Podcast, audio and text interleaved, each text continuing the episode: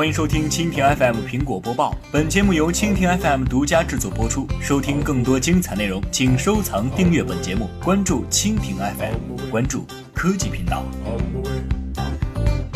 iOS 九点三已经出到了第五个测试版本，而接下来正式版预计是在三月二十一号发布，首发机型会是 iPhone 五 SE。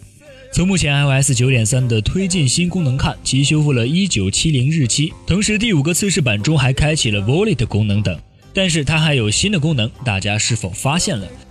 有开发者发现，iOS 九点三还将包含一个方便管理员工 iPhone 的新功能，即 IT 管理员可以将任意的应用程序固定在 iPhone 主屏幕上的任意位置，员工无法以任何方式将其删除或者重新的排列。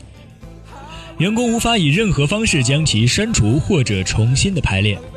此外，雇主还可以隐藏员工 iPhone 中的应用，或是阻止他们将特定的应用程序从 App Store 下载到公司设备当中。最近，苹果和 FBI 打得火热，从苹果的角度来看，这是相当有必要的。因为妥协后不但没有办法向用户交代，更重要的是，他们以后还会遇到政府同样的请求。在这样的大环境下，iOS 九点三还加入了一个相当逆天的功能，那就是系统会自动告知用户自己的 iPhone 正在被监控。简单的来说，就是当检测到 iPhone 正在被监控时，系统会在锁屏界面和显示这台 iPhone 正在被你的组织所管理的信息。如果你进入设置应用的关于本机页面当中，还会包含很多的细节，比如告诉你 iPhone 管理者可以监控你的网络流量，或是追踪你的设备位置。该功能仅仅提供一个警告而已，并不能让你以任何方式关闭公司监管或者增强隐私保护，但这已经足够了。